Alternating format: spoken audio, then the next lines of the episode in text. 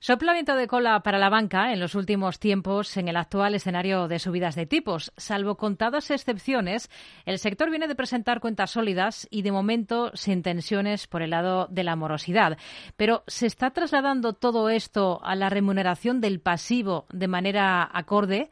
¿Rentan menos los depósitos en España que en otros países europeos? Es lo que queremos abordar en los próximos minutos de la mano de Alberto Valle, director de la consultora Curacy. ¿Qué tal, Alberto? Muy buenas tardes. Hola, buenas tardes, Rocío. ¿Cómo estás? ¿Vamos con retardo con respecto a la mayoría de nuestros países eh, vecinos? Bueno, igual no llamaría retardo, pero sí que la situación en el mercado es diferente. Eh, en Europa tenemos eh, diferentes eh, escenarios de remuneración del pasivo y, en, dependiendo de cada uno de los países. Y en España en estos momentos pues no se está viendo ese incremento en los depósitos como se está viendo, por ejemplo, en, países como Portugal, donde recientemente se ha lanzado alguna campaña de depósitos al 2%, o en Francia, donde eh, sí que estamos viendo una remuneración media pues, del 1,50 o 1,30%. Pues sí, la situación es diferente. Es cierto que sí que empezamos a leer algunos titulares de tal o cual entidad eleva la rentabilidad de sus depósitos aquí en España, pero estamos hablando sobre todo de banca online y neobancos, ¿no? Correcto. Eh, al final, estos bancos sí tienen una política de remuneración de los depósitos más agresiva porque su principal objetivo es captar eh, clientes, aumentar la cuota de clientes que tienen y vincularlos. Y es una de las mejores maneras de, pues coger cuota de mercado. ¿Por qué la banca se está rezagando en esta carrera por remunerar los depósitos y también sus cuentas, acorde con la subida de tipos de, interés? ¿Por qué este retraso? Hombre, el principal eh, factor es la abundante liquidez que hay en el balance de los bancos. Ahora mismo no hay una necesidad de eh, captar más pasivo porque hay incluso efectivo en la caja de los bancos. Y además las previsiones para el 2023 no son de un aumento de los volúmenes de negocio eh, o no es el objetivo ahora mismo más, más, más coherente debido a la subida de tipos. Es más bien estabilizar ¿no? y tener y tener eh, un, nuevo negocio que te permita no disminuir los activos. Por lo tanto, al no haber una necesidad de, liquidez, pues eh, los bancos no están apostando por eh, captar un mayor número de depósitos. ¿Tienen algún cálculo del coste que a día de hoy pueden suponer los depósitos para la gran banca tradicional aquí en España? Es decir, ¿de, qué oferta estaríamos hablando para hacernos una idea? El coste medio de los depósitos eh, a final de 2022 están las cuentas anuales eh, y cuando digo coste medio de los depósitos hablo de cuentas de ahorro, cuentas nóminas y depósitos en conjunto no supera el 0,20%. Ha pasado del 0, es verdad, al 0,20% y se da la paradoja de que incluso desde un punto de vista real, cuando los tipos estaban en negativo, los bancos eh, no cobraban a sus clientes, con lo cual había un coste de verdad en los depósitos del 0,50% y ahora que, están subiendo los tipos, pues, pues no está subiendo ese coste. En cuanto a eh, ofertas de depósitos a plazo, eh, lo más normal ahora mismo es un 0,65 en plazo de 12, 15 meses. Es un poco la, oferta que estamos viendo y no la están promocionando, no se ve en las páginas web, no, es algo que ahora mismo se esté promocionado por los bancos. Esta tardanza eh, para trasladar a, la remuneración de los depósitos, pues esas subidas que estamos viendo en los últimos meses en los tipos de interés, ¿podría, piensa, estar deteriorando la reputación del sector, la reputación de la banca tradicional? Hombre, no ayuda, no ayuda a mejorar la reputación de la banca. Yo creo que no es el principal motivo de, de daño de la imagen de los bancos, quizás sea más, y de manera yo pienso que injusta, la parte del activo es donde más les están atacando ahora mismo, pero es verdad que si eh, hubiese ofertas de remuneración de depósitos más atractivas, pues la imagen de los bancos se, iría mejorando. Eh, bueno, yo creo que será uno de los puntos que tendrán en cuenta las entidades bancarias para poco a poco ir subiendo esa remuneración. Y quizás puede ser eh, una oportunidad para los neobancos de abrirse mayor hueco en el panorama nacional, aprovechar ahora con esas ofertas de remuneración de los depósitos que están lanzando.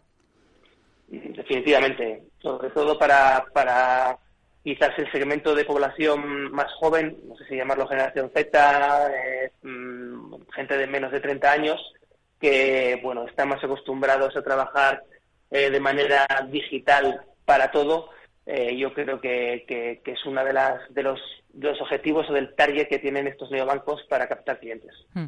Estamos viendo que rentan menos los depósitos en España comparativamente con respecto a lo que estamos viendo en otros países europeos. En todo caso, esto es lo que está ocurriendo hasta ahora. ¿Piensa que veremos sí o sí una guerra del pasivo en nuestro país de cara, pongamos, a la segunda mitad del ejercicio?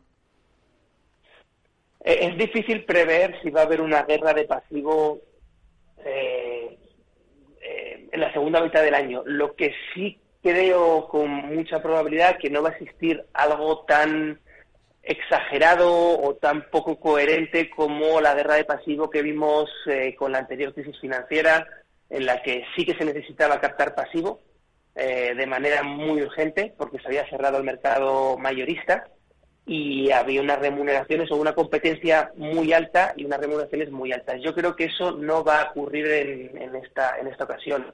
Creo que va a haber competencia y que poco a poco se van a remunerar más los depósitos, pero de manera mucho más secuencial y con remuneraciones eh, pues del 1,75, 1,50, 2%. Podremos ver esos, esos valores a final de año igual. Más allá de este aspecto concreto de la comparativa por la remuneración de los depósitos, ustedes cada trimestre elaboran un estudio sobre el estado del sector financiero nacional, además de analizar las cuentas de, otros grandes bancos europeos y también estadounidenses. Y una de las cosas que concluyen es que nuestra banca es bastante más eficiente que la media europea. ¿Por qué? ¿En qué se basan? Dos factores principales. El primero, eh, se ha trabajado mucho en la consolidación de los bancos españoles. Algunos siguen trabajando en ella. Caja está todavía, bueno, pues digiriendo eh, la compra de Liberbank. Pero ese trabajo que se ha hecho por parte, pues también de Caixa con Bankia, eh, BBVA en su momento y Santander, pues ha hecho que alcancen las economías de escala necesarias y reduzcan el, bueno, como, decirte, la, grasa un poco eh, que tenían los bancos más pequeños para ser muchísimo más eficientes. Eh, y eso pues está ahora viendo en las cuentas, en las cuentas de resultados, está, recogiendo con, pues, con ratios de eficiencia eh, muy, mucho mejores que los que, que, los que tienen sus pares europeos, 45, 50%, cuando un banco francés puede estar en el 60 y hay algún banco alemán que está incluso en el 75. Entonces, eh, eso es una ventaja competitiva clara, ese es uno de los factores. Y el segundo factor es la apuesta tan fuerte que se ha hecho por el canal digital. La captación de clientes por, canal, por el canal digital está creciendo eh, de manera muy acelerada y eso permite eh, pues el ahorro de muchos costes, la mejora de ciertos productos y servicios que da la banca a través del canal digital, apalancándose en el dato y bueno, pues, eh, ¿por qué no decirlo? Los bancos españoles son pioneros en, en, ese, en ese aspecto y, les dan pues, eh, eh, pues otra ventaja competitiva y, una mejor situación que sus pares europeos. ¿Le sorprende que la mora no haya aflorado más a tenor de la sensación de crisis que se palpa en la calle? Pues es una buena pregunta. Nos sorprende desde hace años que no haya subido la mora desde el COVID eh, en la que todos esperábamos y, bueno que la situación fuese mucho peor. Se pusieron en marcha medidas que creo fueron eficientes para reducir la mora. Los bancos además eh, son mucho más precisos a la hora de conceder crédito con sus modelos que han avanzado mucho y, y se nota que la gestión es mucho mejor. Y ahora mismo nosotros no preveemos que vaya a haber un incremento, un incremento significativo de la mora. Quizás en algunos sectores como pueden ser las pymes, que pueden tener una presión inflacionaria eh, mayor y no están pudiendo pasar a precio, eh, eh, bueno, pues esa, presión inflacionaria, ese aumento de los costes, podamos ver un ligero repunte, pero creemos que la situación macroeconómica no ha sido tan mala como, como se preveía a finales del verano de 2022 y eso va a hacer que bueno el empleo resista aceptablemente bien y podemos ver un ligero repunte de la mora, pero creemos que no va a ser significativo. ¿A qué otras conclusiones han llegado tras este último informe que han hecho del sector financiero? La principal es que los bancos españoles eh, hicieron los deberes eh, durante los años de tipos negativos y ahora están recogiendo los frutos. No sé si una situación coyuntural, porque los tipos ahora mismo están en, terreno positivo y creo que es lo normal, pero bueno, sí una subida de tipos que les ha beneficiado mucho.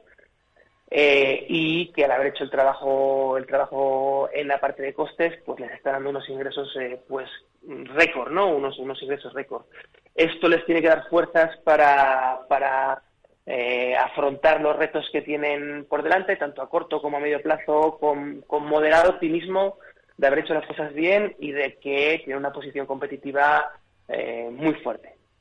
¿Cuáles son ahora los grandes retos a los que se enfrenta la banca de nuestro país? A corto plazo, mantener el volumen de negocio. Yo creo que el 2023 eh, está hecho en cuanto a ingresos por la subida de tipos eh, y creo que eh, su mayor reto es que esta subida del precio del dinero por parte del Banco Central Europeo no les drene demasiado negocio en sus balances. A medio y largo plazo, primero, eh, el reto de acompañar a sus clientes, sobre todo a la pequeña y mediana empresa, en la transición ecológica, entender bien cuáles son las necesidades de sus clientes y acompañarles en este, en este proceso y calcular bien ese riesgo de transición, que es el más importante en los próximos, bueno, lo más importante de todos los riesgos, pero es un riesgo importante a tener en cuenta en los próximos años, y la transformación digital, seguir avanzando en transformación digital, ser capaces de dar productos y servicios personalizados a través de el canal digital y luego acompañar el resto de los canales de, de venta de los bancos y hacerlo de manera más eficiente. Nos quedamos con ello. Alberto Valle, director de la consultora Curacy, gracias por eh, atender la llamada de este programa de Mercado Abierto en Capital Radio. Muy buenas tardes. Muchas gracias a vosotros por invitarnos. Adiós.